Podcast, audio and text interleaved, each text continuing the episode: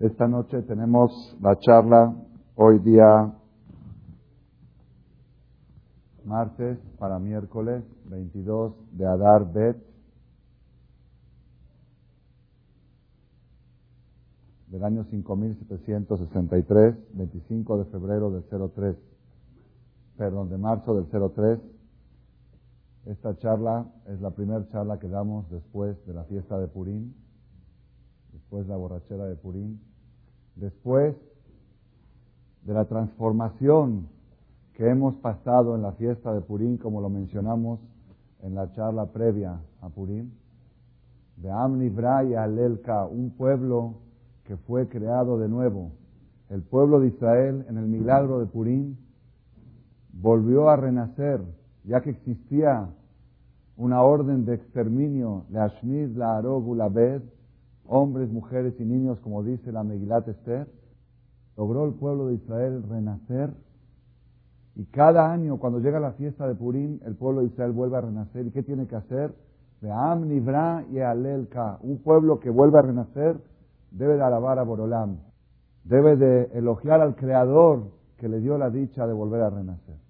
Esta es la, la noche de hoy que tenemos la charla, Bezat Hashem.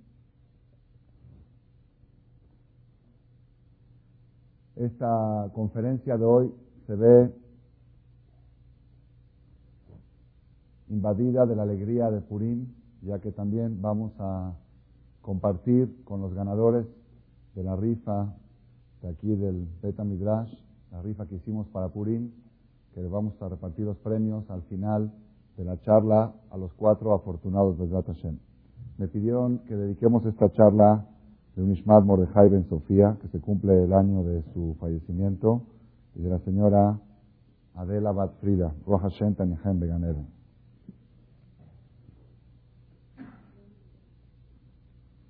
Y que sea para atzlajá la salvación del joven Shlomo Ben Ruth, que llegue a su casa libre, que obtenga la libertad muy pronto, sano y salvo.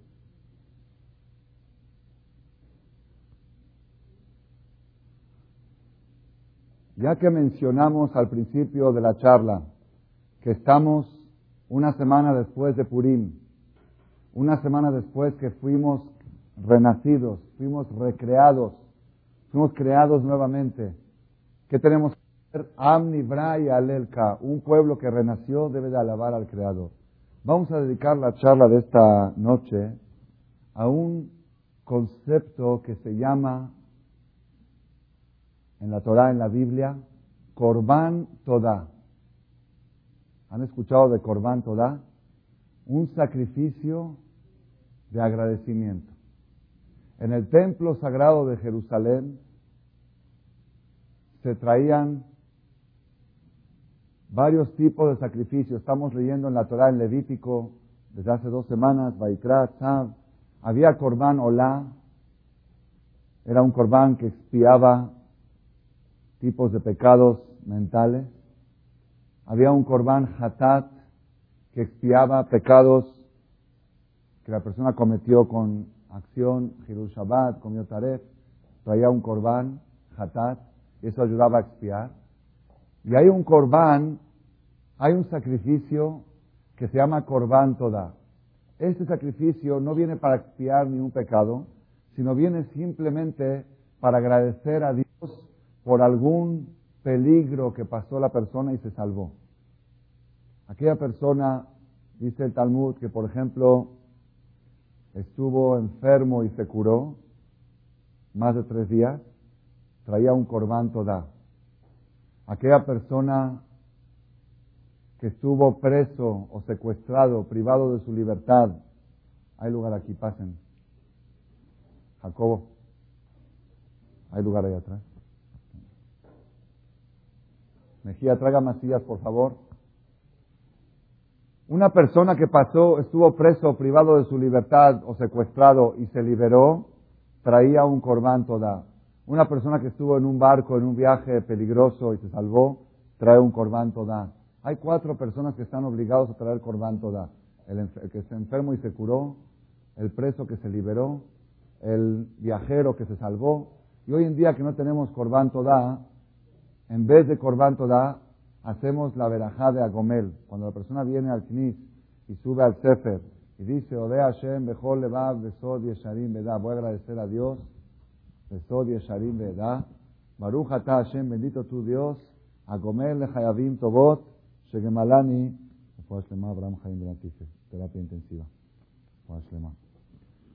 Agomel Lechayavim Tobot, Shegemalani Koltu, bendito Dios, que hace favor a la gente inmerecedora.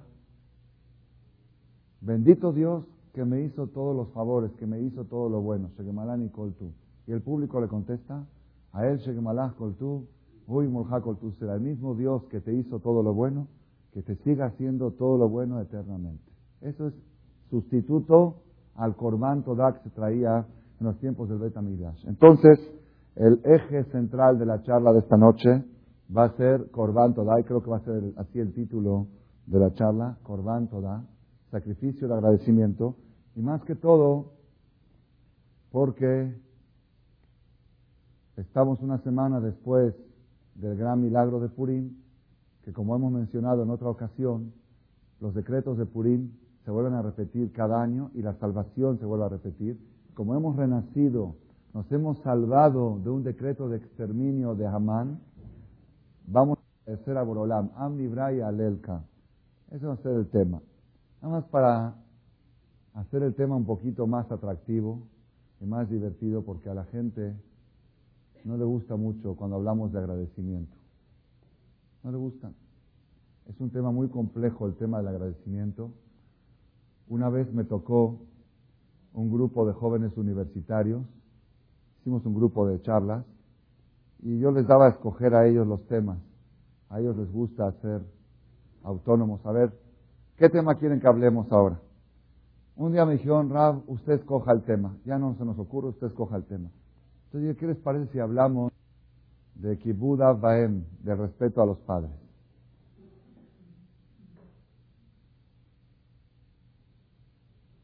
Me dijeron muy bien, nos parece muy bien. Nada más una aclaración queremos hacer antes que empiece a hablar. Es cierto que para que nosotros respetemos a nuestros padres, primero ellos nos tienen que respetar. Se echó a perder toda la charla. Conferencia. Así es. Hay niños jóvenes que creen que ellos les hacen un favor a sus papás de ser sus hijos. Pues yo le sigo el apellido. Yo soy el orgullo de él. ¿Qué haría mi papá si no tuviera hijos? Pobrecito. Ahora por mí, él es feliz. Entonces, como yo lo hago feliz, pues él me debe a mí todos esos favores que yo le hago que lo hago feliz. Ahí así la persona puede funcionar. Yo recuerdo cierta vez, tenía un alumno en Polanco, cuando daba una clase de hombres casados, jóvenes, había un muchacho todavía que estaba soltero, me dio aventón, un día me ofreció aventón, dice, Jam, ¿lo puedo llevar? Con mucho gusto. En el camino me dice, tengo muchos problemas con mi papá, muchos problemas. Es único varón, único hombre y tres mujeres, tres hermanas creo. Dice, y no me llevo con mi papá para nada, no lo aguanto, mi papá me odia, mi papá no me quiere. El otro día rompí un cristal en la casa porque mi papá, mi papá, papá es lo peor que hay. Me estaba dando aventón en un carro, por decir hoy, un carro del año, de los nuevos, ¿cuáles de los así? De los carros. ¿Ah? No sé si, no, no un no tanto, un carro juvenil caro, ¿ok? Un carro que en esa época, estoy hablando hace 15 años, valía 120 mil pesos, ¿ok? Ni un carro que hoy puede valer 300 mil pesos. Me estaba dando aventón en ese carro. Y me estaba hablando de su papá, que su papá es un esto, es un desgraciado, es un esto. Y yo después de escuchar todo esto le digo, ¿te puedo hacer una pregunta? ¿Y este carro? ¿De dónde lo tienes? Un muchacho de 19 años. ¿Este carro lo tienes? Ah, pues me lo compró mi papá. Digo, ¿cuál? Así le pregunté, ¿cuál? ¿El mismo del que me estás hablando o tienes dos? Los árabes dicen que respetan a su madre más que a su padre. Porque madre tiene y padre no sabe. Así dice, no es un dicho ahora. Dijo, ¿de cuál papá me estás hablando? ¿Del mismo? Me dice, sí, ¿qué cree? Digo, ese papá que te te compró este carro. ¿Qué me contestó? ¿Saben qué me contestó?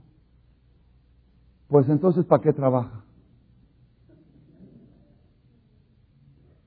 Papá no me hizo ningún favor en comprarme este carro.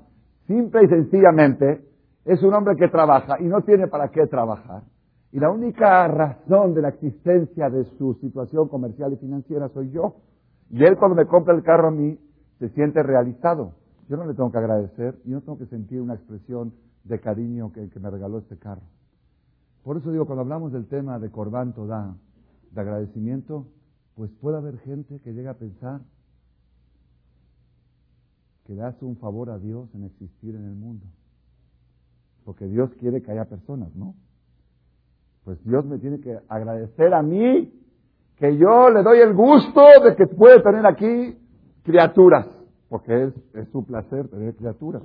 Él me tiene que agradecer. A, la persona se puede distorsionar su mente. Entonces, para darle un poquito más de salsa y pimienta o dulce y miel a esta charla, vamos a enfocar el concepto de Corbán Toda por otro lado. Vamos a empezar de otro lado.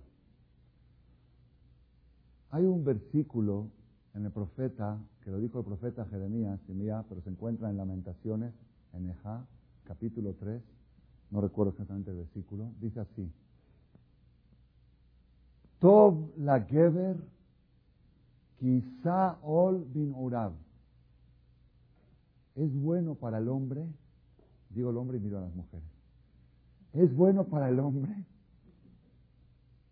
Es bueno para el Geber. ¿Saben qué es Geber? Geber es una de las expresiones de hombre. Hombre se puede decir ish. ¿okay? Geber es macho. Un hombre macho cuando alguien le dice a otro, ¿está Geber? ¿Tú eres macho? A ver, así está Geber. la Geber es bueno para el hombre, para el macho. Quizá Ol bin Urab, que cargue un yugo, Ol, que cargue un yugo en su juventud. Desde su juventud es bueno cargar un yugo. ¿A qué yugo se refiere? Dice el Talmud, Ol, yugo de Olisha es el yugo de la mujer. Ahora vieron por qué miré para aquí. Es bueno para los machos que carguen el yugo en su juventud. ¿Qué yugo? El yugo de la mujer. Miren cuántas cosas aprendimos aquí en un versículo. Primero todo aprendimos que la mujer es un yugo. Ahora vamos a ver por qué.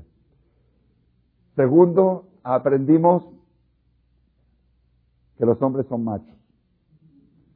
Tercero, aprendimos que ese yugo hay que cargarlo, quizá, es pesado y cargarlo. Cuarto, aprendimos que es bueno cargarlo. No es un mal necesario. Hay mucha gente que dice, el matrimonio es un mal necesario. No. Es bueno cargarlo. Y quinto, aprendimos que es bueno cargarlo a edad muy temprana, vino Urab, desde la edad más joven que pueda. De los 18 años, dice la Gemara, Ben Shmona Estrella Jupá, 18 años para la boda. Y hay un jajam en el Talmud que dijo, yo soy superior a mis amigos, a mis compañeros de Torah, yo soy superior espiritualmente porque me casé a los 16 años. Me hubiera casado a los 14, le hubiera clavado una flecha en los ojos del Satán. Así dice la Shona Gira vena de Sitna. Entonces aprendimos muchas cosas que pueden ser novedosas para nosotros. Mujeres yugo, hay que cargarlo, es bueno cargarlo. Los hombres son machos y es bueno que lo carguen a edad muy temprana, cuando son muy machos. Y todo esto requiere explicación. De todo lo que yo dije, estoy de acuerdo. Yo estoy de acuerdo que la mujer es yugo, me consta. Estoy de acuerdo que hay que cargarlo, me consta. Estoy de acuerdo que desde edad muy temprana, porque a uno lo meten a la jupá más que todo en el mundo religioso muy tempranamente. Estoy de acuerdo que los hombres somos machos, pero una cosa no entiendo. ¿Por qué es todo? ¿Por qué es bueno? cargar ese yugo. Yo entiendo que es necesario, pero bueno, todo es bueno. Esa es la pregunta de la noche. Eso vamos a empezar. ¿Por qué? ¿Qué tiene de bueno tener una cónyuge, una pareja al lado de uno? Viéndolo de manera racional, la tontería más grande que puede cometer un macho, digo un macho, es casarse. ¿Por qué? Porque antes de casarse, libre como un pájaro, va donde quiere, regresa a la hora que quiere, hace lo que quiere. Si no le gusta esta, busca la otra. Y si no esto, lo otro. Tiene una libertad, una tranquilidad la tranquilidad que tiene un soltero. Los solteros jazitos, pobrecitos, se casan erróneamente porque creen que al casarse van a ser felices. Creen. Uhu, la decepción que se llevan después de casarse. Antes de casarse, él llegaba a las 11 de la noche, 12, una. Ahora, ¿qué pasó? ¿Por qué, ¿Por qué trajiste otro? Déjame tranquilo. No hay. Estás casado, estás amarrado. Y sobre esto dice el profeta, todo es bueno para el hombre. Es bueno para el macho que cargue el yugo de una mujer desde edad muy temprana. ¿Cómo dicen hoy en día los, modernos? ¿Qué dicen? Déjalo al joven que viva, déjalo que se divierta, no lo cases tan temprano. A los 40, cuando ya está desgastado, ahora sí que busque una y que, y que haga una vida más decente. Pero mientras que se divierta, y el profeta dice no, es bueno que cargue el yugo de la mujer desde muy temprano, desde edad muy temprana. ¿Por qué? En realidad, esto que dice Jeremías, Irmiyahu, en Eja, capítulo 3, esta parte tan novedosa, que ese yugo es bueno, no lo inventó Jeremías. Está escrito en la Biblia. En la Biblia claramente dice, cuando Hashem creó el mundo, creó la luz el día domingo, dijo, qué buena la luz. Creó el día martes la vegetación, qué buena la vegetación. El día miércoles creó las estrellas. Qué buenas las estrellas.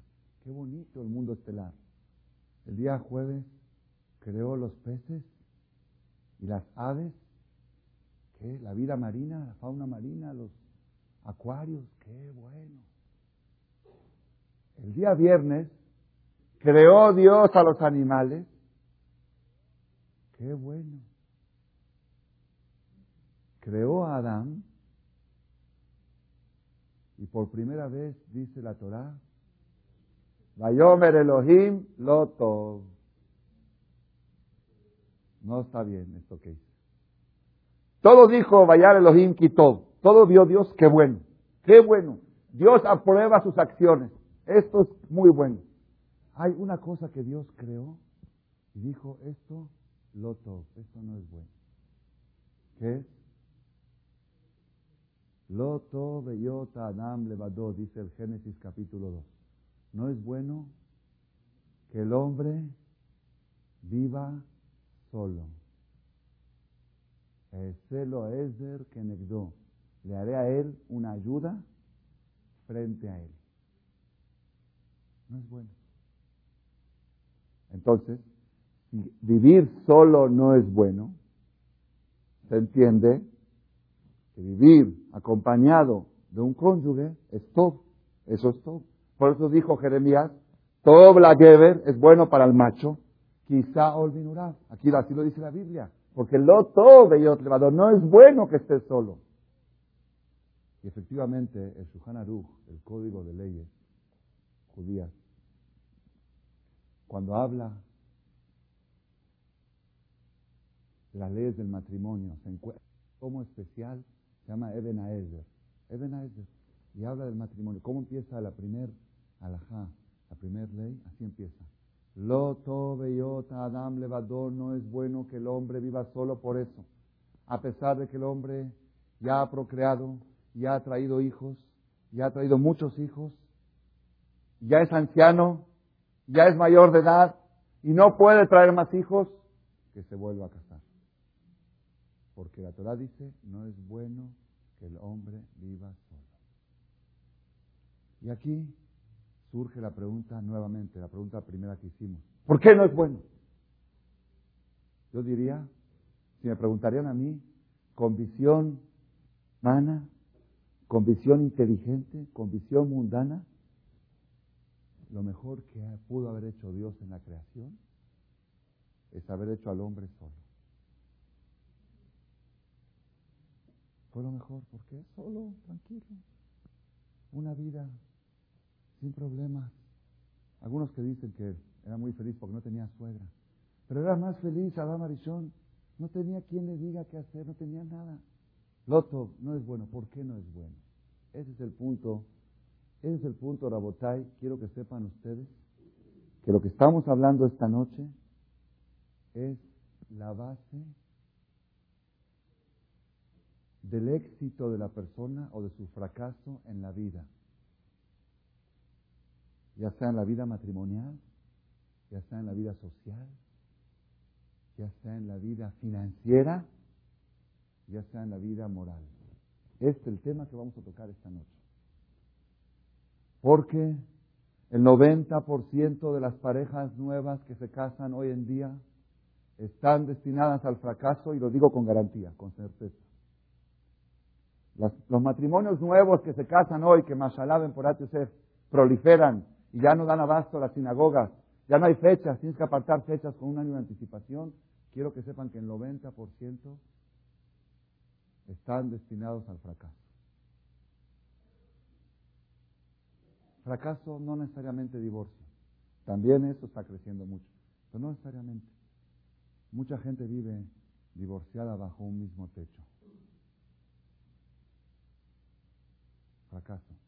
Hay una señora, me dijeron, una señora anciana en el templo ahí en Monte Sinai, que cuando va a las bodas y escucha que el rabino lee el acta de matrimonio, el acta de la que tú vas, ¿qué dice la que tú vas? Trabajaré para ti, te protegeré, te daré todo lo necesario, te daré afecto. La señora grita, mentira, mentira, no lo va a hacer, mentira. Yo, yo no soy tan extremista como esa señora. Yo cuando estoy parado, sinceramente, yo estoy parado en la jupá, muchas veces me suben arriba y estoy escuchando lo que dice, trabajaré, digo amén, amén, ojalá, ojalá, ojalá, ojalá así fuera. ¿Quién? ¿Quién cumple con lo que está escrito? Los hombres por su parte, la mujer le prometió. La mujer prometió ser fiel eternamente. Hoy hay mujeres fieles. Hoy en día hay mujeres fieles. Y lo dicen ante el Sefer Torah. Prometió la mujer ser fiel. La Torah dice que la fidelidad de la mujer hacia el hombre debe de ser con acción, con palabras y con pensamiento. Una mujer no puede admirar a otro hombre no puede decir qué guapo se ve ese artista. Si lo dice, ya fue infidelidad. Fue infidelidad vocal. Una mujer pensar en otro hombre. La Gemara dice, cuando la Torah habla de la mujer infiel, en números, creo que capítulo 5, Perashat Nazó, dice la Torah, esta es la ley de aquella mujer que le fue infiel debajo de su marido. Pregunta ¿cómo infiel debajo de su marido? Sí, debajo de su marido, en la cama, debajo de su marido pensando en otro. Le fue infiel debajo de su marido.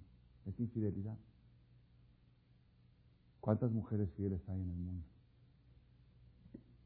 ¿Qué mujer puede garantizar que nunca pensó en otro hombre? Nunca dijo qué guapo que está ese nunca admiró. No puede existir, para una mujer, no puede existir otro hombre. Por eso decimos nosotros en la Berajot, cuando se casan en la boda, alegra esta pareja nueva, así como alegraste a Adam, a Bishon, en el Gan Eden, en el primer matrimonio, así como Dios, ¿quién, ¿quién bailó en la boda de Adán? ¿Quién bailó? ¿Qué mariachi sabía? ¿Ah? Dios con los ángeles. Así como tú le bailaste y le alegraste a Adam Arishon En la primer boda también alegra esta pareja. ¿Cuál es el ejemplo de esta pareja con Adán Arishon? Adán Arishon, aunque quisiera, no podía pensar en otra. Y Eva, aunque quisiera, no podía pensar en otro. Ahí está la alegría. ¿Por qué? Porque la falta de alegría viene cuando después de la boda dice, quizá me equivoqué en mi elección. Oye, Roja, tienes tres, cuatro, cinco años de novio. Ahorita te acordaste de pensar. Así sería, la, mete la, mete la duda. Tanto de parte del hombre como de parte de la mujer. Rabotai, es muy difícil. Lo que está sucediendo hoy en día es muy difícil. Muy difícil. Uno dice, ¿y quién tiene la culpa? No vamos a hablar mucho de culpas. Vamos a hablar de culpas. Pero hay una cosa que se llama un aparato cuadrado, que no quiero decir el nombre aquí del lado, al lado del lejal, ¿ok? Que habla y enseña imágenes. Y ahí se ven cosas que son novelas, para no verlas. Están hechas para no verlas, no verlas. No y las ven. Y la mujer está, y ahí ponen, en esas novelas, ponen a los hombres más guapos que hay en el mundo. Y más, no sé cómo decir palabras que ustedes saben mejor que yo, ¿ok? Hombres perchas, con cuerpazos. Y la mujer está viendo la novela y está así. Y de repente llega el marido, ya es con la panza así, cansado, sudado, y quieres que ella piense en su marido. ¿De dónde paró? La Torah tiene medicinas preventivas. La Torah sabe lo que dice. No, nada más, estaba viendo nada más. No es viendo, es infidelidad. Es infidelidad.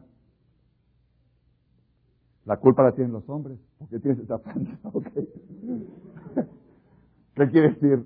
También el hombre tiene que hacer lo necesario para que su mujer no piense en otros hombres. Pero no saben, no saben. Hoy en día los matrimonios se casan y le voy a decir cuál es el problema principal, principal y esencial. Ni el hombre ni la mujer tienen idea para qué se casan. No tienen idea. Se los garantizo que no tienen idea. Porque lo he probado con varios novios y de todas las edades. Vienen aquí a la Tevilá, muy bien, antes de la boda es bueno, es como Yom Kippur, se expian todas las faltas. Y le pregunto, Jajam, dame una bendición. Antes de darte una bendición, te quiero hacer una pregunta. ¿Te vas a casar mañana noche? Sí. ¿Estás seguro? Sí. Te quiero hacer una pregunta. ¿Para qué te casas? Cuando hago la pregunta, primero que todo les agarra como un shock. Un choque. Choque e intimidación, como dijo Bush. Choque. ¿Para qué te casas? Me dice, pues, todos mis amigos se casaron.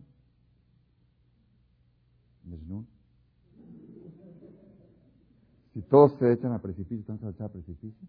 Y todos se casaron. ¿Qué, ¿Qué quiere que me quede soltero? Roji, no me des estas respuestas. Dime un propósito, un objetivo positivo por el cual te vas a casar. Entonces me dicen los muchachos, me quieren engañar, ¿ok? Me quieren engañar, porque están con el rabino, me quieren dar por mi lado, para traer hijos. Es lo que menos hacen en el matrimonio. Eso está entre paréntesis, ¿ok? Todo el tiempo cuidándose aquí porque los muebles, aquí porque la carrera, aquí porque el viaje, aquí porque el crucero. Traen un hijo, dos hijos y un perro y un gato. Está bien. ¿Para qué te quieres casar? Me dice, pues, ah, pues, pues para traer hijos. ¿Para traer hijos no es una misma, no es una misma de traer hijos. Dije, para traer hijos. Si no te casas, puedes traer más. Si no te casas, puedes traer uno por noche por lo menos. Y si te casas, es uno cada tres años y te va bien que tu mujer esté de buen humor, que esté en buenas condiciones de salud, que tenga ganas de traer otro hijo y que no se tenga que se va a casar la hermana, que no quiero estar gorda cuando se case mi hermana, y que este. Si Dios quisiera que los hombres traigan hijos, ¿saben qué tenía que decir la Torah? Prohibido casarse. Mitzvah de procrear cada noche un bebé. Yo creo que sería una mitzvah muy noble. fabricar hijos, uno por noche, a la quefa. Labdir, como lo hacen los animales. La Gemara dice que una vaca embarazada ya no recibe al macho. Lo rechaza. Una que quedó, ya, porque todo el objetivo es ese, traer hijos, ya quedó embarazada para qué, ya se jala. No es para eso. Entonces, ¿para qué te casas? Me dice el muchacho, ya, rabino, ya, ¿qué quiere que me quede soltero todo? Le digo, siéntate aquí dos minutos. Y si no me das una respuesta, es que ya está el salón apartado, ya dije, yo pago la cancelación del fotógrafo y de los meseros y del salón, con tal de que no cometas esa estupidez de irte a casar. Como dijo aquí un presidente una vez famoso, es famoso el dicho que dijo, uno de los presidentes de México, dice, cuando yo subí al poder hace dos años, estábamos al borde de un precipicio y ahora hemos dado un paso adelante.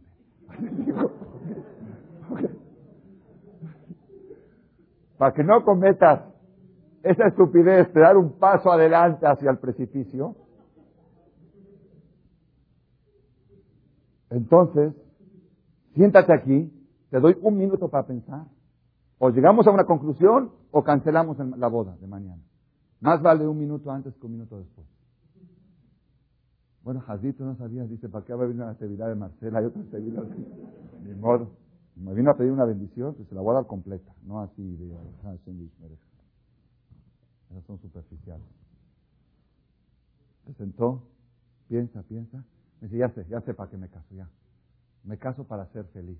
Dije, uh, uh, Roji, ya estás quebrado. Te aviso de antemano y te lo garantizo y te lo firmo que vas a ser un infeliz. Si te casas para ser feliz. Entonces, ¿qué? Pues dígame usted. Le dije, todo lo que dijiste está muy bien. Nada más te faltó una H y una A. Y ahora la lengua del diccionario, la Real Academia Española quiere quitar las H mudas. De verdad, la H muda no tiene ningún sentido. ¿Para qué la ponen? Si es muda, ¿para qué la ponen? La palabra hacer se escribe con H, pero no se dice hacer. hacer. No se dice hacer. Dice hacer, pues ya quita la. La verdad quitar, porque ya hay tantos neófitos que no saben escribir, falta de ortografía y descalifican a los niños porque no puso H. Si es muda, ¿para qué la pones? Entonces nada más agrégale una A. En vez de decir me caso para ser feliz, me caso para hacer feliz a alguien. Si te casas para hacer feliz a alguien, chance y tú mismo también seas feliz. Si tu único objetivo es tener alguien a quien hacer feliz constantemente. Pero si te casas para que te hagan a ti feliz, tienes 24 horas para cancelar la boda. Y como justamente ese novio se casaba en Rosh Adar, le dije, mira qué coincidencia, tu boda va a tocar en Rosh Hodesh Adar. Es un mes de alegría. Adar, Marbim Besimha. Yo te voy a decir un secreto. Desde que entra Adar, el mes de Adar, pero desde que entra al matrimonio Adar, se incrementa la alegría. Desde que entra al matrimonio a recibir, se incrementa el Tisha el luto. Se van al precipicio los dos juntos. Entonces, otra vez surge la pregunta. ¿Cuál es el objetivo del que Dios creó? ¿Por qué dice la Torah lo tov? No es bueno vivir solo, que el hombre esté solo, no es bueno. ¿Por qué no es bueno? Yo diría que es muy bueno. No es bueno. ¿Y por qué dice Jeremías, Irmiau, Eneja, capítulo 3, Tov la Geber es bueno para el macho Quizá Olvinurá que cargue el yugo desde su juventud. ¿Por qué? ¿Cuál es el secreto que está escondido aquí? Abotay. Voy a dejar esto en signo de pregunta. Al final la vamos a contestar. Y me voy a ir al Corbán Toda. El sacrificio de agradecimiento que se traía. Hay una cosa muy curiosa en el judaísmo en la materia de los korbanot, el que estudia los korbanot, sacrificios levítico, es un poco aburrido. Que el cebo, que la esta, que el corbán, un cordero borrego intacto de un año, de dos años. Ya, ya que tengo que ver cordero, borrego. Pero el que alcanza a observar los secretos que están escondidos en la perashá de los korbanot, puede sacar enseñanzas para toda su vida. Para toda su vida. Voy a tomar nada más una de las enseñanzas que he aprendido esta vez después de estudiar la Torah durante 35 o 38 años. Este año lo aprendí. La Torah dice que una persona que cometió una falta tiene que traer un toro para perdonar, un par. Si es una persona con menos posibilidades económicas que cometió una falta, trae un cordero. Si es una persona que tiene menos posibilidades, trae dos palomas. Veindalhu, y si es más pobre y le cuesta trabajo traer dos palomas, traía un corbán de harina, minhat ani. Y dice la Torah, tanto aquel que trae el toro y tanto aquel que trae la harina es aceptado ante Dios por igual, con la condición que su corazón sea puro para el cielo. Dios no hace diferencias. Entonces aquí surge una pregunta. Si un sacrificio de harina puede expiar un pecado, un Hirul Shabbat, puede expiar un kosher, ¿por qué el rico tiene que traer un toro? El pecado es el mismo, la falta es la misma y el resultado es el mismo. Y nosotros entendemos de la Torah que un sacrificio de harina tiene fuerza de borrar esa mancha que creó el pecado. puede venir el rico y decir, oye, si el sacrificio de harina es suficiente, pues yo también voy a traer harina. ¿Qué? Porque tengo lana se tienen que aprovechar de mí. ¿No dicen así a veces los ricos? Porque tengo dinero se tienen que aprovechar de mí. Si tú dices que es suficiente 50 pesos, por ejemplo, para hacer una capara, pues 50 pesos para todos. No. Si eres pobre, 50 pesos te hace la capara. Si eres rico, 50 mil pesos. Eso es una extorsión. Es un chantaje. Es un aprovechamiento. Aparentemente el que lo estudia, yo así lo estudia, dije, bueno, pues Dios, como dice, según el, como dicen, según el camello, según el este es la según el sapo es la pedrada, según el camello la que me la dice. Dije, bueno, así puede ser, pero hoy vamos a ver algo más profundo, más allá, más profundo. Todos los sacrificios que se traían en el Bet Amigdash, todos, había una restricción. Lo teafe hamet, prohibido traer harina fermentada. No se permitía traer en el Mizbeach, en el altar, cosas que habían fermentado, que son hamet. ¿Por qué? Quijol seor hol debash, toda levadura y toda miel, lo tactiru mimenu y shel Es una restricción. Prohibido traer levadura y miel. Solamente tiene que tener harina no fermentada, matzá tipo matzá. Y en cada corbán tienes que poner sal. Akol kobanejata kriv mela. No traigas algo fermentado. Prohibido. Había un solo corbán un solo sacrificio, que era mitzvah de traer harina fermentada, al halot lechem hamet, mitzvah, tiene que ser hamet. Traía, ¿cuál es? El corbán toda. El corbán toda traía un toro y acompañando al toro traía 40 panes. 30 panes eran ácimos, matzot, y 10 panes eran halot. Halot lechem hamet. Y era requisito, era restricción. Tienes que traer jamés.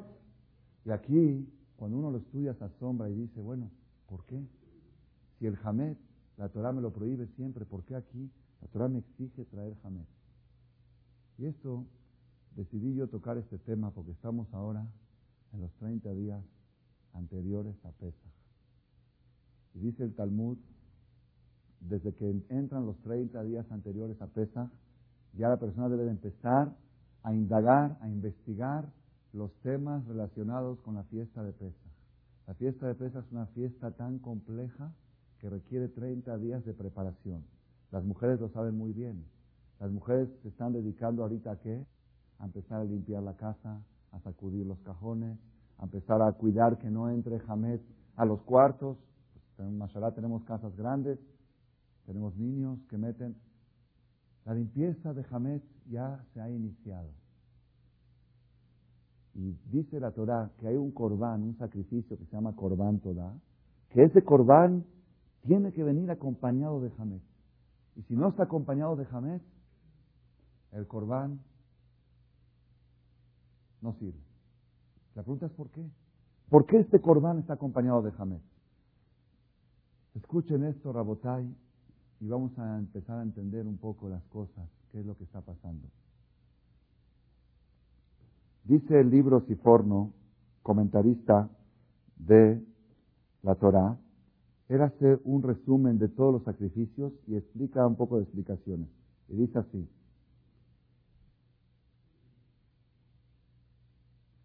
Zot Torah Zevach Hashelamim. Esta es la ley de los Korban de Shelamim. Yesh Hiluk Benem. Hay una diferencia entre ellos. Sheim Em Alodot Hoda, que si la persona trae el sacrificio para agradecer a Dios por un milagro que se salvó de un peligro, y Maem Latet Betojo Min Hamet, tiene obligación de poner Hamet. ¿Por qué? Acá es un renglón, ¿eh? Con este renglón puede cambiar la vida de la persona. Kiomnam, Sibat Asakana Asher Alea Haodaa Useor Shebaita.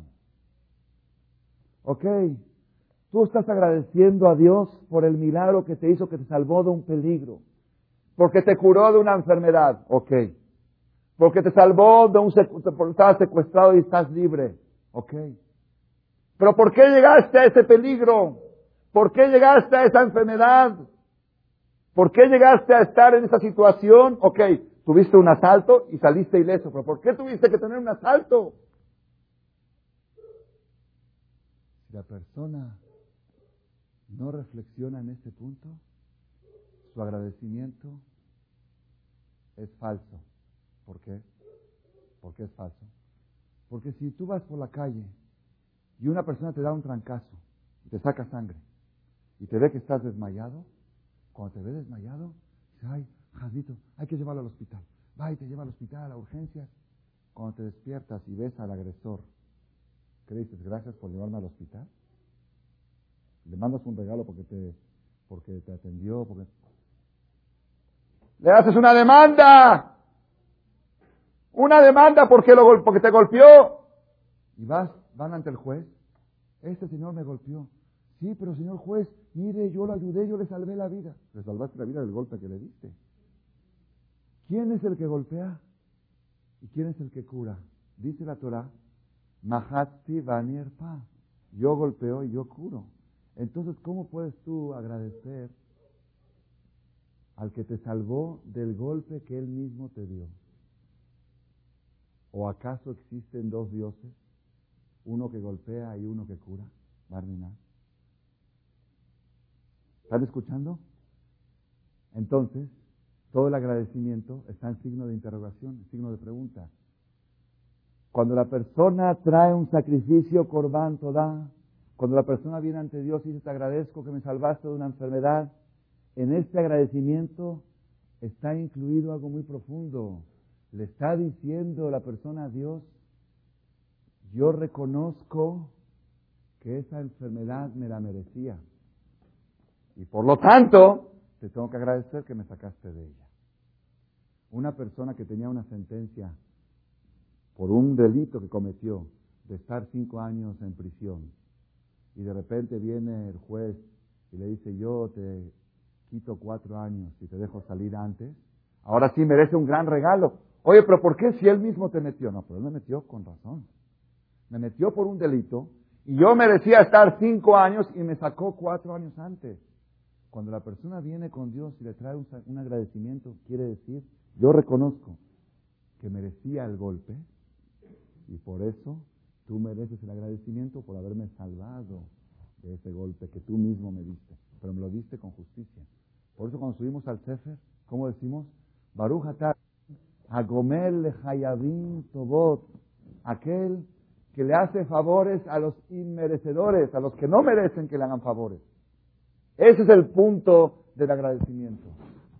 Dice el Siforno, ¿por qué la persona que trae un corbán toda tiene que acompañarlo de Hamed? Porque cuando una persona trae un corbán toda se salvó de un peligro, tiene que reflexionar cuál fue la causa del peligro. La causa del peligro, ¿sabes cuál fue? La levadura, la fermentación. ¿Qué es la fermentación? Seor Shebaisá, cuando hablamos de Hamed, Hamed representa el orgullo,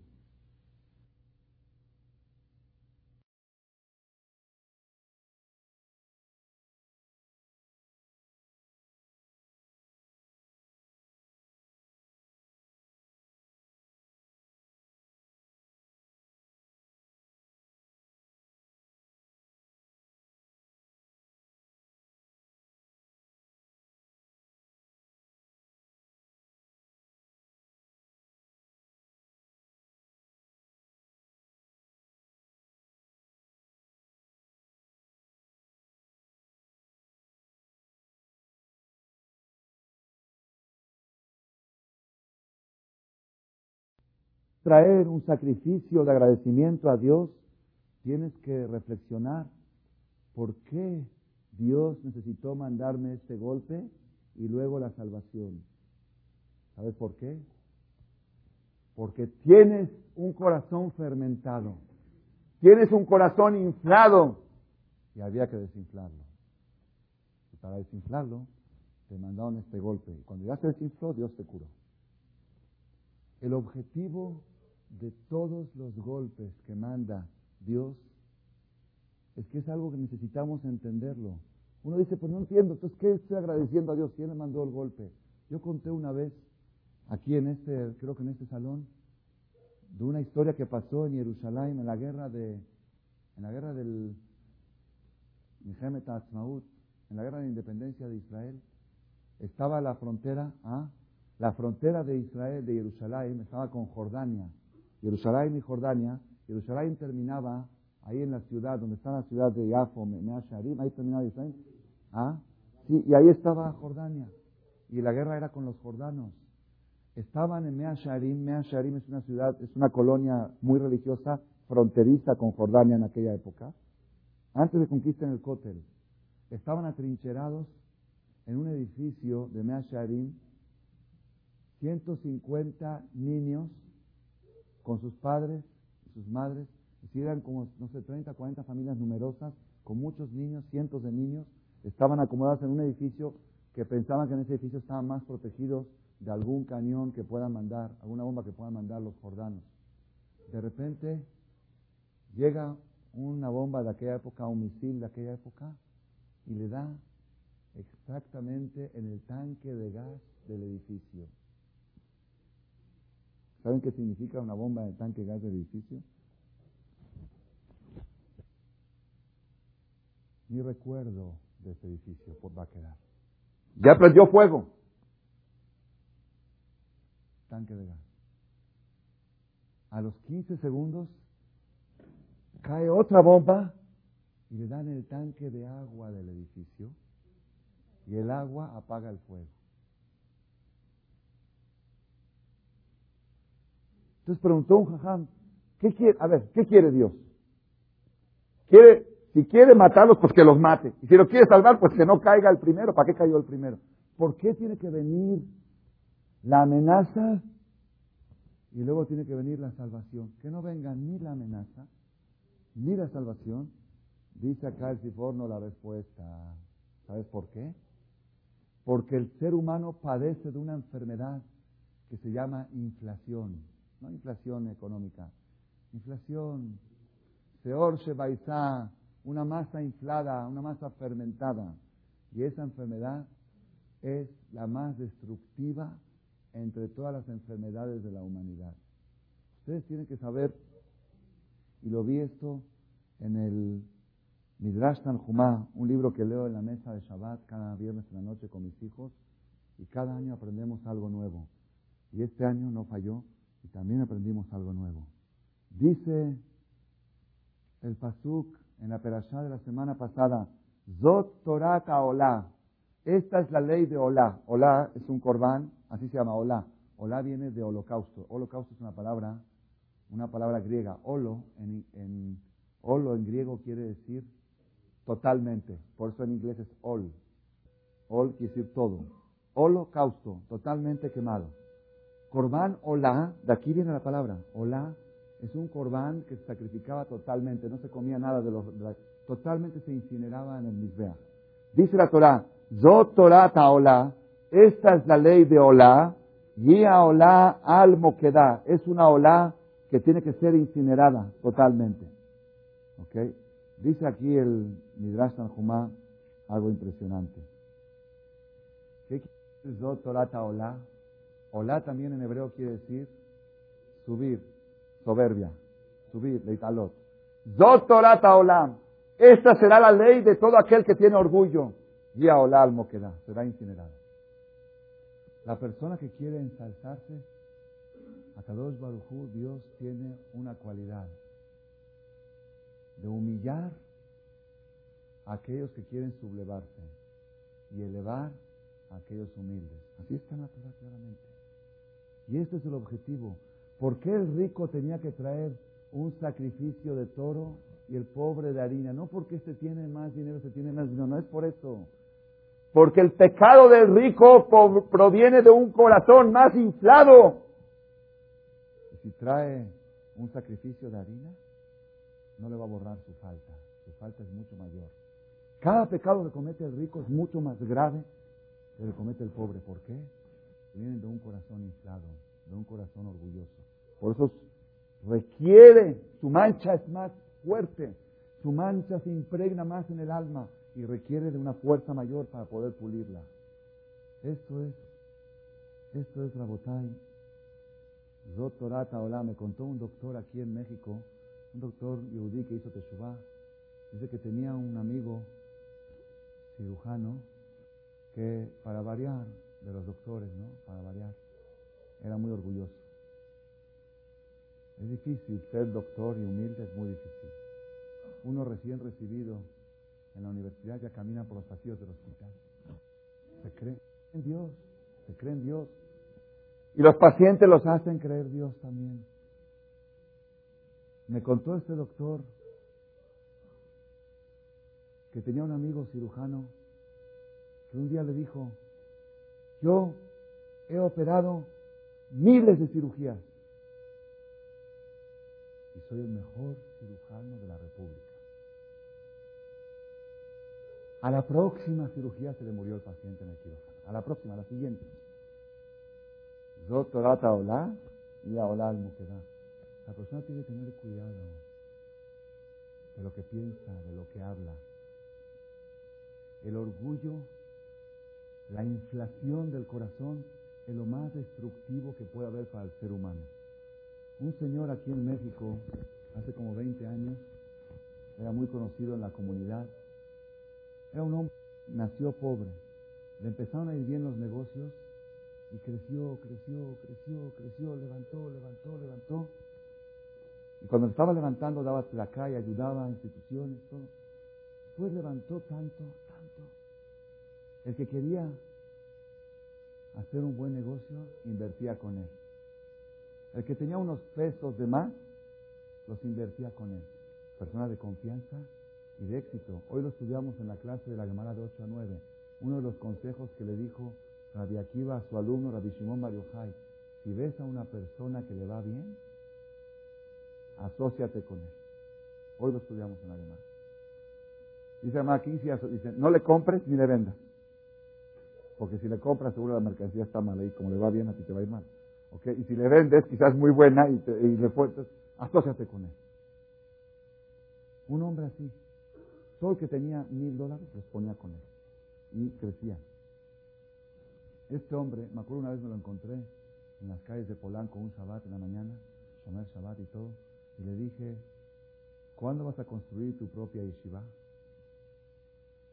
Me dice, no sé, nunca lo he pensado, pero estoy haciendo unos negocios que si me salen bien, voy a poder construir decenas. Este hombre, dos, tres años de apogeo, el último año de su riqueza, empezó a faltar el respeto a la gente, empezó a atropellar. Llegaban a pedirle acá, al principio cuando llegaban a pedir, recibía a todos muy bien, después me vienen porque me necesitan, me ven signo de pesos, ya, ya se empezó a inflar, así es la persona, es el... Yo conté una vez una historia, no sé si aquí lo han escuchado, pero no sé si Federica pudo haber sido. Había un pobre, pobre, miserable, miserable, la vida miseria, que pasó por un puesto de lotería, donde vende lotería. Y el del vendedor le dijo, cómprame el billete, es el ganador, es el ganador. Y el pobre dice, si no tengo ni para mis tacos. No, pero esfuérzate, tú puedes ser rico, vas es el premio mayor, te lo vas a ganar, te vas a hacer rico. Déjame tranquilo. Lo presionó, lo presionó, dijo, me lo pagas poco a poco, me lo pagas en cuotas, no hay problema. Por tanto que le insistió, le insistió, dijo, este es el número ganador, apuntó el número, este señor apuntó, ¿de dónde vives tú? Oh, yo en domicilio conocido, en una villa miseria, que entra agua por el techo, una pobreza total. Este vendedor del billete de lotería estaba muy picado a ver, qué, a ver si su profecía se cumple. Llega el día del premio mayor, escucha el radio, el número, ganador, el número que él vendió el ganador. Este se volvió loco, dijo, voy a ir ahorita mismo a darle la noticia, aunque eran ya las 11, 12 de la noche y vivía 3, 4 horas, estaba nevando, era diciembre, estaba nevando, me voy ahorita porque este se va a volver loco y seguro me va a dar una buena comisión también, porque si yo se lo vendí y lo hice millonario, ok, viajó en carreta, con lluvia, con nieve, llega a las 3 de la mañana a una villa miseria, todo, todo oscuro, todo viejo, todo goteando agua por todos lados, pregunta dónde vive fulano, ya hasta lo sospecha, toca la puerta, dice, ¿usted es el señor fulano? ¿Se acuerda de mí? Sale el señor con pijama, a mí qué pijama, pijama roto, desgarrado, pobre, pobre, ¿Se acuerda que yo le vendí el boleto? Dice, sí, ¿qué pasó? Dice, ¡Ganaste! ¡Ganaste el premio mayor! ¡Ganaste el premio mayor! Le dice este hombre, si yo no te entiendo. No te entiendo. El ganador le dice al vendedor, no te entiendo. Dice, si otra persona me tocaría la puerta, no me ofendería. Pero tú que sabes que yo soy multimillonario, ¿cómo te atreves a tocar la puerta de un multimillonario a las 3 de la mañana? Ya se le olvidó que hace medio minuto era pobre. La puerta de un magnate se toca a las 3 de la mañana. Tú que ya sabes que yo soy rico. Ese señor le pasó algo igual, el, paisano que estoy contando, que ya empezó a atropellar a la gente, empezó a faltar el respeto, se le olvidó que alguna vez era pobre también. Y después de un año, se fue para abajo al nivel que no tenía pan para comer y se tuvo que escapar del país se fue a vivir a otro país. Él me contó, y me lo contó el rabino que él acudió con él. Él fue con un rabino ahí en Israel. Y le dijo, Rab, yo sé por qué me pasó esta, esta caída. Yo sé, y aparte dejó a mucha gente en la quiebra, hizo perder dinero a mucha gente, la gente hablaba mal de él. Aparte que se quedó pobre, que no tenía para comer, que no tenía nada, la gente estaba enojado con él. Estaba, la, cosa era durísima. Fue él con mi maestro, el Rabades, y le dijo, yo sé por qué Dios me hizo esto. Dice, cada millón de dólares que yo ganaba, sentía cómo se inflaba mi corazón. Yo sentía, pero tenía el control. No podía desinflarlo. Yo sentía. Pues, cuando, ¿Cuánto se puede inflar? Si infla, explota. Sentía yo que se me inflaba el corazón. Nada más una cosa le quiero pedir a Dios. Que me dé una nueva oportunidad. Ya entendí el mensaje. Pues a veces Dios da la oportunidad, a veces no. El punto, el mensaje único de Dios que quiere del ser humano, una sola cosa y no más, que no se infle, que la persona viva con el corazón humilde, con el corazón desinflado. Y, y para eso vienen todos los golpes, para eso vienen las guerras, para eso vienen las amenazas, para eso vienen las inseguridades, para eso vienen las enfermedades. Y cuando la persona se curó de la enfermedad, cuando la persona se salvó de Amán, cuando la persona se salvó de Saddam Hussein, ¿qué tiene que hacer? traer un corbán toda, un corbán de agradecimiento, pero acompañado de pan fermentado para decir, yo sé por qué me mandaste este golpe. Yo sé por qué me mandaste esta amenaza de guerra, esta enfermedad. ¿Para qué? Para desinflarme. Ya me desinflé. Ya estoy con humildad. Es corbán toda. Rabotai, si ustedes supieran lo que dice el Talmud sobre la gravedad del pecado del orgullo, si tuvieran idea, si tuviéramos idea, el rey Salomón escribe en Proverbios, Toabat Hashem kol Lev, abominación de Dios, es toda aquella persona que tiene orgullo en su, en su corazón, ni siquiera en su actitud, en su corazón. Una persona que tiene orgullo da asco. ¿Saben qué asco? Le da ganas de vomitar, por decirlo así. El Talmud dice que una persona orgullosa, Dios dice, no cabemos los dos en el mundo. Y si no caben los dos, pues ¿quién se tiene que hacer a un lado? Pues ni modo que Dios, ¿no? Es más probable que se va a tener que hacer a un lado esa persona. El Talmud dice que los ángeles, no el de Las Vegas, los ángeles, los malachim, no soportan el olor que expide una persona orgullosa. Y al parecer no hay desodorantes que eliminen ese olor feo. Cuando pasan los ángeles por al lado de una persona orgullosa, se tapan las narices. Apesta. Su orgullo apesta. Su vanidad da asco. Entonces, ¿cómo puede pretender una persona recibir la bendición divina de Dios si esa persona le da asco a Dios? Ahora yo les hago una pregunta. ¿Ustedes conocen alguna persona en el mundo que no tenga orgullo en su corazón? ¿Conocen? Yo no conozco. La Torah testigua que hubo uno, Aish Moshe. Meod Mikol Adam Moisés. Pero ustedes conocen otro fuera de Moshe que no tenga orgullo. Entonces ahora ya estoy en un problema muy grande. Yo tengo orgullo y estoy seguro que todos los presentes tenemos orgullo. Y el orgullo apesta. Y a Dios le da asco. Y si le da asco, no, puede, no cabemos. Entonces, ¿qué hacemos? ¿Qué hacemos? El mundo no puede existir. El mundo no puede existir. Dice Dios, hay una solución. Matrimonio. Ahí está la. Cásate y tienes la terapia asegurada. Así es. No lo estoy inventando yo.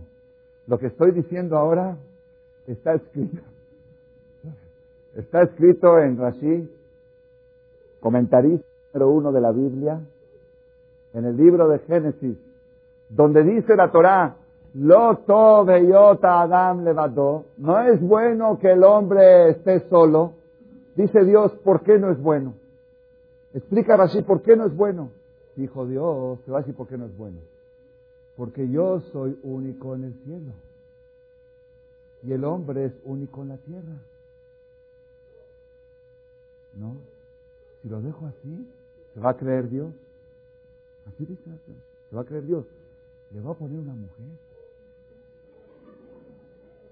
Para que le demuestre que no es Dios. Es toda la función del matrimonio. Todo. La única causa por la cual uno se casa es para destruir el orgullo. Y así es, es claro y comprobado. Porque el hombre va a sus negocios y tiene 100, 200 empleados, empleadas y da órdenes y grita, yo a cama, llega, lo ves como un león, llega a su casa como un corderito. Oye, pero tú, eres multimillonario, tienes negocios, tienes aviones. Sí, avión, lo que quieras. Hay un dicho que decía, en los tiempos de Napoleón, decían así, todo el mundo le tiene miedo a Napoleón. Y Napoleón tiene miedo a su esposa. Y su esposa le tiene miedo a un ratón. Entonces todo el mundo le tiene miedo a los ratones. ¿Ok? De modo, así es la grandeza de Boreolam, la grandeza del Creador, que a cada hombre le manda una mujer que le sabe tocar, poner el dedo donde más le duele. Donde más. Uno dice, yo estoy dispuesto a cualquier menos a esta, esa es, esta, justo esa. ¿Por qué? Sí, porque el hombre viene un día y le dice, ese vestido que te pusiste me encantó. Ya no se lo vuelvo a poner. Y un día, con delicadeza, el hombre le dice, y es que existe todavía la delicadeza en los hombres, le dice, ese vestido no me agradó tanto. No me agradó tanto. Se lo pone diario. ¿No te dije que no me agradó tanto? Ah, yo pensé que tanto no, pero algo sí. No, no me agrada. Al otro día se lo vuelve a poner. ¿No te dije que no me agrada? Es que se me olvidó. No se te olvidó. Y a veces parece a propósito. Este, ¿eh? pero no es a propósito. Yo les garantizo que no es a propósito. Porque sucede en los mejores matrimonios y en las mejores mujeres. Se le olvidó que ese vestido a su marido no le gusta. No se le olvidó nada. Dios le puso en la mente, ¿ok? Póntelo y bájale su orgullo. Ese es el que no le gusta. Mujeres no escuchen mucho esto, porque de por sí ya lo hacen sin escucharlo. Imagínate, ahorita si se lo dicen, ¿ok? Pero que sepamos, la botay es mutuo. Esto viene de las dos partes. De las dos partes. La Gemara dice, Isha que será, ¿quién es una mujer perfecta? ¿Quién es? Una mujer que tiene títulos, que es psicóloga, que es esto, que es socióloga, que es... ¿Quién es una mujer perfecta? Mi abuelita me decía que la mujer necesita una suerte y el hombre necesita siete suertes. Es un dicho conocido de abuelitas. El hombre necesita siete suertes, que sea limpia, trabajadora, y, el la mujer necesita más una suerte, que el hombre sea trabajador y traiga, traiga la lana. La Torah no dice así. La Torah dice que el hombre necesita una sola suerte. Y ya que será una mujer perfecta, ¿quién es? Osar Bala. Esto. Una mujer que hace la voluntad de su marido. Escuché un cassette de mi maestro, el Rabades, que habla sobre el matrimonio y dice, así dijo, si yo envidio a las mujeres, porque nosotros los hombres tenemos muchas dudas si estoy cumpliendo mi función en el mundo o no, si estoy cumpliendo la voluntad de Hashem o no. A ver, ¿hago esto o hago esto? ¿Hago lo otro? Los hombres tenemos muchas dudas. A veces, ¿estoy en el camino correcto? ¿Estoy lo correcto o no? ¿Hashem quiere que yo haga esto o quiere que haga lo otro? Dice, Baruch Hashem, envidio a las mujeres que no tienen ninguna duda. No hay de qué dudar. Una cosa nada más tienes que saber. ¿Estás haciendo la voluntad de tu marido? ¿Estás haciendo la voluntad de Dios? ¿Cuál es la filosofía de una mujer? La filosofía de una mujer es, si tiene marido zapatero, es esposa de un zapatero. Si tiene marido doctor, esposa de doctor. Los dos se levantan a las 3 de la mañana por una emergencia. Oye, ¿cómo me estás dejando solo? Pues, esposa de doctor, esposa de doctor. La mujer no tiene filosofía propia. Su filosofía es, según el marido que tengo, hago la voluntad de él. ¿Por qué? Por lo mismo, por la vanidad, por el orgullo. Porque el objetivo del matrimonio es uno solo, uno solo. Quitar el jamet, desinflar. Y por eso dice la Gemara, un hombre que no está casado no tiene verajá, no tiene Torah, no tiene Tobá, no tiene bendición. ¿Por qué? Porque mientras hay orgullo, apesta. Y si apesta no puede tener bendición divina. El momento en que se casó, tienes el lugar ideal para destruir tu orgullo. Y yo les quiero decir, Baruch Hashem, las mujeres lo hacen muy bien. Muy bien, y hay que agradecer a Borolán. A veces me ha pasado cuando voy a dar seminarios en el extranjero. Aquí, Baruch Hashem, tengo un público muy respetable en calidad, también en cantidad. Pero en el extranjero llegué a tener el público mayor, 1.500 personas, contadas con un contador, un auditorio con pantallas gigantes, seminarios.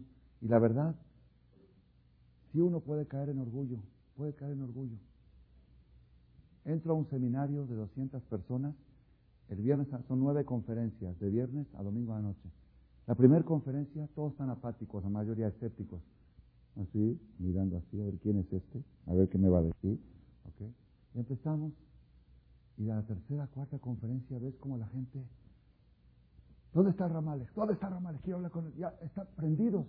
Y te aplauden. Ah, ah, ovaciones. ¿Qué hago de vez en cuando? Me llevo a mi mujer que me acompañe, acompáñame, acompáñame. Así dijeron los Sanjamín, le dijeron a ella, cuando puedes ir con tu marido tienes que ir con él. Vamos juntos al seminar y así es, garantía. ¿eh? Estamos, estamos en la charla el sábado en la noche, el público está prendidísimo, una charla de tres, cuatro horas, hablando de esto, de lo otro, y son las tres de la mañana y yo ya me quiero dormir, el público no me deja, siga y siga. ¿Sabe cómo se siente uno? Halagado, aplaudido, elogiado, todo lo que quiera. Ya, terminó la charla a tres y media, cuatro de la mañana, me voy con mi esposa a mi habitación, vamos llegando a la habitación. ¿Por qué dijiste eso? Eso no lo tenías que decir. Le digo, Roja, dame un poquito de ánimo, estoy cansado, tengo cuatro horas trabajando, dime qué bonita charla. No, dije, cumplió con su función. ¿Por qué? Porque estaba el corazón inflándose. Ahí tienes la mujer que te desinfla. Y te dice, eso que dijiste estuvo equivocado. Esa es su función. Rabotai, si nosotros tomamos la charla de hoy, Corbán Todá, agradecer a Boreolam, ¿saben qué quiere decir agradecer? Agradecer, para agradecer se necesita mucha humildad. La persona orgullosa no puede nunca agradecer. ¿De qué va a agradecer? ¿De qué? Eso, eso, de todos modos lo tenía que hacer. Él me lo debe. Ese carro que me compró mi papá, pues si no, ¿para qué trabaja? ¿Ok? Y así toda la vida. Yo voy a agradecer. ¿De qué voy a agradecer?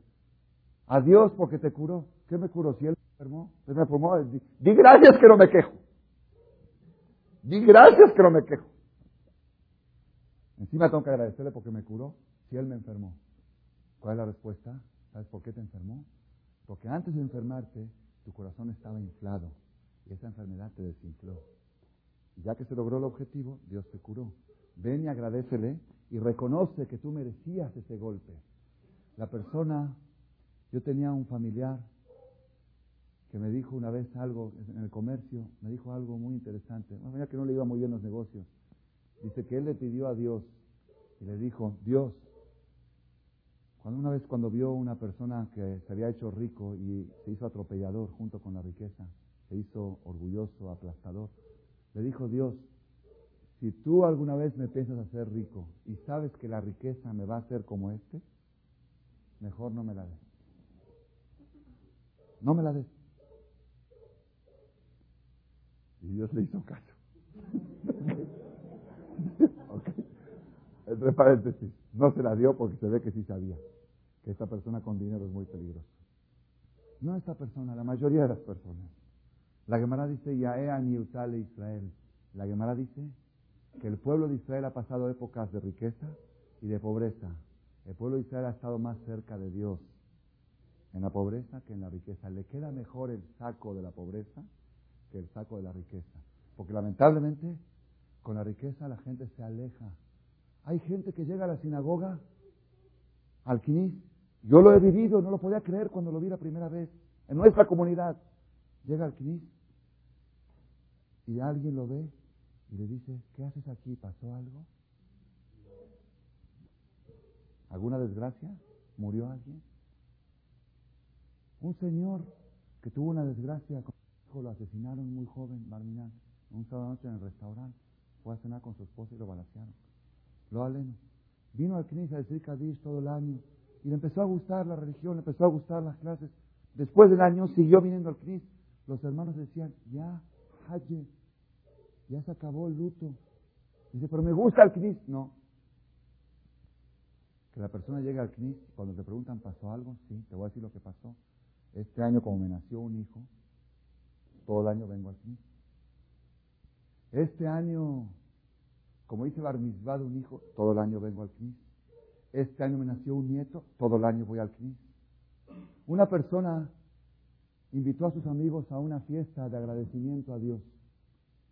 Terminando la fiesta,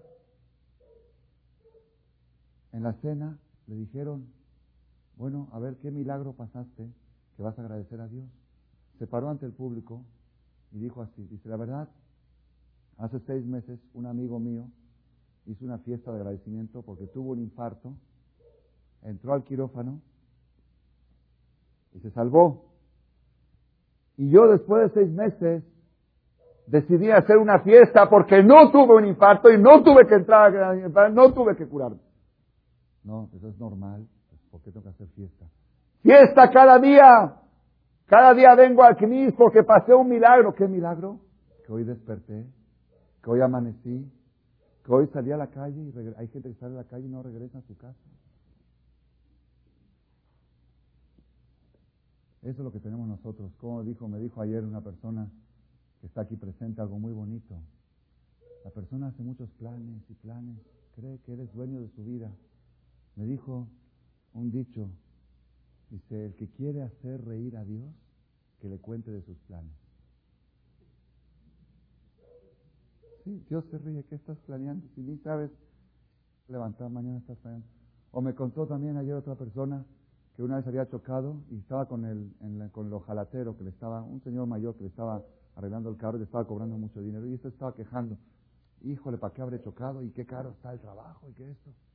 Y este señor viejito le contestó, dice, yo todas las mañanas le digo a Dios, yo no quiero que nadie choque, pero a mí mándame trabajo, mándame chamba. Y le contó este viejito que había un fabricante de funerales que decía, yo no quiero que se muera nadie, nada más que se vendan mis cajitas. ¿Ok? La persona, la persona tiene que saber qué vulnerable es el ser humano. Uno sale a la calle y regresa. La Gemara dice, cada vez que sales a la calle, tienes que sentir, sentir que entraste a un tribunal, que están juzgando de vida o de muerte. Cuando regresas a tu casa, saliste ileso de la sentencia del tribunal. ¿Quién siente? Esto es Corban Toda. Este es el tipo de vida que hoy Hashem nos está imponiendo. Nunca en la historia el ser humano estuvo tan vulnerable a los peligros como lo estamos hoy en día. ¿Sí? Porque puede un Mejnun, un loco, a dos mil kilómetros lanzar un misil con cabeza de antrax a dos mil kilómetros, que ni lo conocemos, ni te conoce, y hacer un caos. Puede un Mejnun mandar un virus por computadora y acabar con tu vida. Con todo un trabajo de 10, 20 años, te borra toda la información, si no es cosas peores. Cada vez que va avanzando el mundo y la tecnología, el ser humano se convierte en más vulnerable. ¿Y saben por qué? Por cuanto más avanza la tecnología, más se inflan los corazones de las personas. Mira, la NASA Llegaron a la luna, ahí va Colombia. Va, pero no regresa. Ah, Dios lo que quiere es que los seres sientan el corazón desinflado. Y para eso, eso es toda la causa de la existencia. Y por eso uno se casa, por eso existe el matrimonio.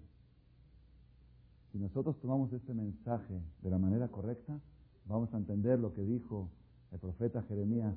Dobla Geber es bueno para el macho. ¿Por qué dijo macho? Ese macho que se cree hombre, que se cree muy macho, quizá o el que cargue el yugo de una mujer, vino orar desde edad muy temprana. ¿Para qué? Dejar inflar tanto al corazón. Antes que se infle tanto, búscate una mujer para que te ponga en tu lugar. Si logramos eso, ¿verdad, Hashem?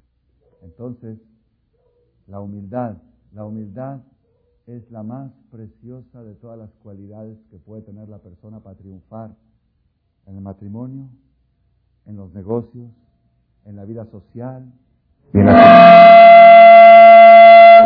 la, superación moral. Así que ayude. Esa humildad se manifiesta también en el pueblo de Israel cuando la persona abre su corazón para ayudar a los necesitados. Estamos ahora 30 días antes de Pesach. Es mitzvah de abrir los corazones para ayudar a los pobres que necesitan comer en Pesach y que no tienen.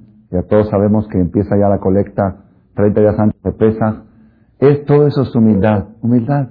Porque hay mucha gente que, mashallah, tienen muchos millones en el banco y siguen trabajando. Y tú le preguntas, ¿para qué trabajas? No te saben contestar. Hay una respuesta. Porque siente que el dinero es poder. Y si el dinero es poder, cuanto un millón más es más poder. Cuando el ser humano siente que nada es poder, nada es poder, yo les dije y se lo garantizo documentado, el Mashiach está muy pronto a llegar. llega el Mashiach la próxima semana, o dentro de dos semanas antes de Pesach, y en forma automática el dólar ya no vale. El dólar no vale. Vas con dólares y te dicen, a ver si te sirve de papel de baño. Ni de eso te sirve. De papel tapiz. Oye, pero tengo 30 años acumulando esto. Pues eres un idiota. Esto es, pero esto es, esto es poder. ¿Dónde poder? ¿Dónde poder? ¿Dónde poder? Yo lo sentí cuando fui a Miami, la última vez que fui a dar una conferencia hace dos semanas.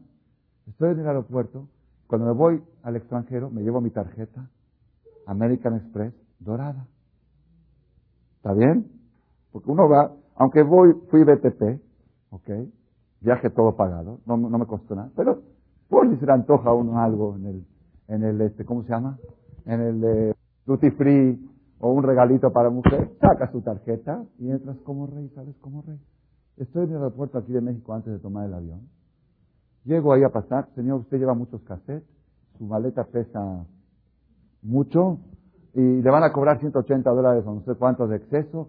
Y yo, no, haram, haram. Bueno, ¿qué puedo hacer? Dice, vaya, ahí cómprese una bolsa, un bolso, y ponga los cassettes, divídalos en dos y así ya no paga nada. Bueno, me voy y ahora de tarde me voy rápido, hay una tiendita ahí. ¿Cuánto cuesta esta bolsa? 160 pesos. A la quefa. Saco mi, como yo voy con tarjeta dorada, no llevaba nada de efectivo. Saco mi tarjeta dorada, el vuelo ya se cerraba en 15 minutos, tenía que apurarme. Compro, todo me pasa mi tarjeta, pasa. ¿Me puedo ir? No pasa. ¿Pero cómo no pasa? Pásela otra vez. No pasa. 160 pesos, yo tengo ahí miles de dólares para gastar. No pasa. No sé, el sistema. Digo, pero entonces, ¿dónde está mi dinero? ¿Dónde está mi crédito? No pasa. Bueno, pero señor, yo soy una persona honorable. Honorable, no honorable. Se me va el avión. Yo no te puedo dar esta bolsa porque no pasa la tarjeta. ¿Saben cómo me sentí? Qué humillado me sentí. Pues mereces esa humillación. Cuando vas con tarjeta dorada, se te infla el corazón. Ahí va, 1.160 pesos puedes pagar. Y como no traía efectivo, pues no sé cómo le hice. Al final, no sé si me prestó alguien o algo, estaba ahí el chofer, el chofer mío, mi Gis, mi Gis, mi chofer, le prestó al patrón con tarjeta dorada 160 pesos para comprarse una bolsa. Muy buena, fue muy buena preparación para la charla que iba a dar en Miami y lo conté en Miami en público.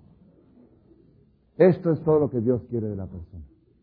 Hashem es que nos ayude, que sepamos abrir nuestros corazones siempre para ayudar al prójimo.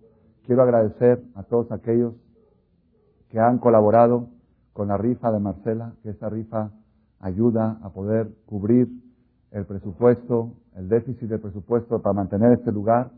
Y también quiero avisarles al Kaal Kadosh que Baruch Hashem, como ustedes están viendo, el lugar está quedando precioso, cada día mejor, cada día más bonito.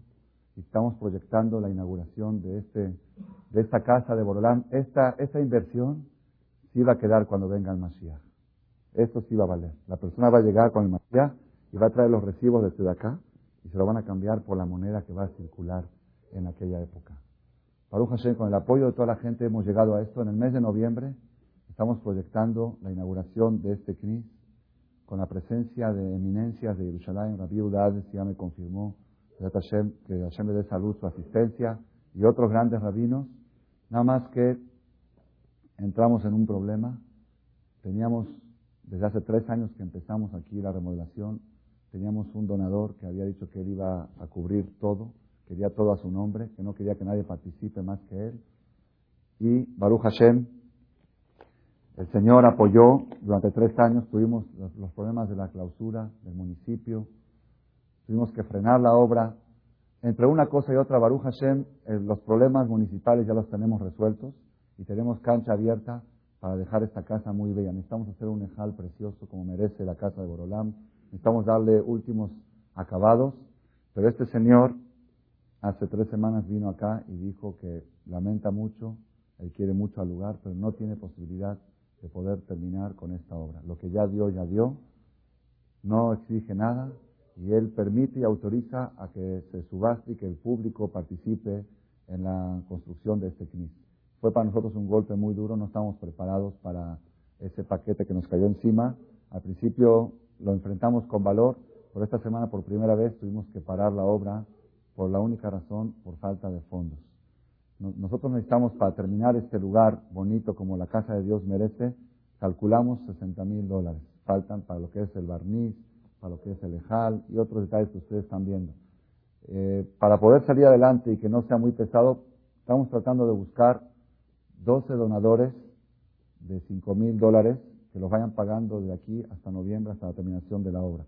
Baruch Hashem en la fiesta de Purim lo anunciamos y ya conseguimos cuatro, necesitamos ocho personas más que ellos puedan ayudar. El que no puede, si puede contactarnos con alguien que le gusta estas cosas, tener el zehut de llevar a cabo la inauguración, la culminación de la casa de Borolam, que estamos seguros mil por mil, sin duda, que cuando venga el Mashiach, esta casa, este salón, este hall, este lugar de estudio, así como está, con este público va a subir a Jerusalén y va a estar colocado al lado del Bet Amigdash y de otras sinagogas del mundo y vamos a sentir el orgullo de decir, yo invertí mi capital en cosas eternas. Hashem Baraj que ayude y si alguien se entusiasma en este momento y quiere levantar la mano, le hacemos un misheveraje especial antes de repartir los regalos que vamos a hacer. Y si alguien quiere hacerlo a ocultas y a escondidas, que se acerque después de la conferencia. Discula mis votos, Berajaba y buenas noches. Vamos a pedir al ganador del primer premio de la rifa de Beta Midrash de Tecamachalco, la rifa de Purim, el afortunado que fue el número, cabalísticamente salió el número 36, dos veces high, un querido amigo de este lugar y colaborador de siempre, el señor Budi y la señora René Rofe, que pasen al frente a recibir primer premio 100 mil pesos en efectivo, Bejabot. Pándalo. Pasen y vamos a tomar una foto.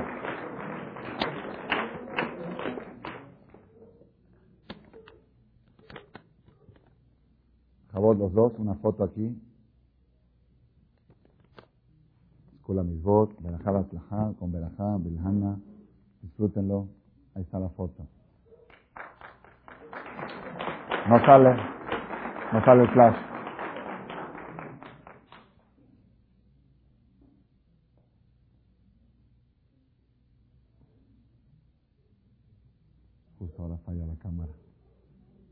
la humildad, ¿verdad o no? No quiere salir en la foto.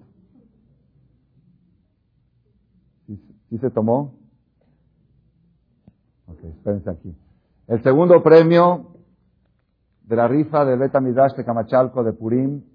Estos premios se rifaron en la fiesta de Purim que hicimos en el y por alguna razón los cuatro ganadores no estaban presentes. ¿Ok? Entonces por eso decidimos entregar los premios en esta ocasión el primer martes después de Purim, justamente ocho días después. El segundo premio, 30 mil pesos, lo ganó el señor Moshe Herrera. ¿Se encuentra el señor? Moshe Herrera, ¿se encuentra? A ver, toma. El señor Moisés Herrera, cuando le hablé para venderle el boleto 24 horas antes de Purim, eran los últimos boletos que quedaban, me dijo, estas cosas se hacen de corazón y de antemano les digo que si me lo gano está donado para el templo. ¿Ok? Entonces el Señor aquí tiene su premio y lo donó para la sinagoga. Yo pensé entregárselo y que lo dé, pero no ha venido, lo invitamos para que venga. Rabotay, la humildad del pueblo de Israel. Otra persona que le vendí 24 horas antes de Purim, de la rifa, el tercer premio, le hablé para ofrecerle y le dice, ¿cuáles son los premios? Le dije 100 mil, 30 mil. Dije, y el tercer premio es una colección de 630 títulos de las conferencias de Rabino Males.